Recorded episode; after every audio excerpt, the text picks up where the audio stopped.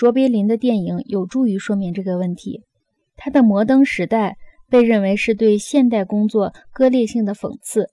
卓别林以小丑的形象，用杂技淋漓尽致地模拟人的笨拙无能。因为任何一种专门化的任务都排除了我们大多数的官能。这个小丑的形象用完全人或整体人的精神去对付走钢丝式的或特殊的工作，这就提醒我们注意自己所处的被割裂的状态。这正是笨拙无能的公式。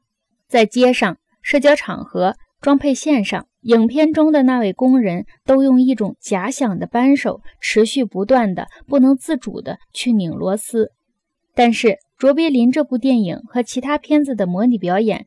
正是机器人和机械玩偶的模拟行为，他们深沉的悲哀就是太酷似人生的情况。卓别林在他的一切作品中采用了一种齐拉诺木偶式的芭蕾舞蹈。为了抓住这种木偶式的悲哀，卓别林从一开始就采取了古典芭蕾的步态。卓别林热爱芭蕾，是俄国芭蕾舞家巴甫洛娃的朋友，因此他的丑角形象周围。罩着一层玫瑰金的光辉，在英国的音乐厅，他的第一个训练场里，他以天才的灵气学习，塑造了查尔斯·普特尔先生的形象。这是一个令人难忘的小人物。卓别林坚持用古典芭蕾舞步给上述假绅士形象罩上一层美妙的浪漫色彩。新式的电影形态能完美的用来表现这种复合的形象。因为电影本身是一种闪烁跳动的机械的芭蕾舞形态，它产生了一种全然浪漫幻觉的梦境。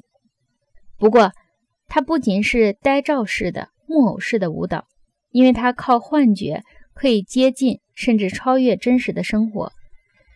卓别林至少在默片中从来没有受到诱惑而抛弃齐拉诺式的木偶角色，其道理就在这里。在这个老一套的角色中，卓别林发现了电影幻觉的精髓，而且用轻松自如的大师艺术去操纵电影的精髓，使之成为解读机械文明气质的钥匙。机械化的世界总是处在准备生存的过程之中，为此目的，它总是集中了技法、方法和智谋的最可怕的虚华。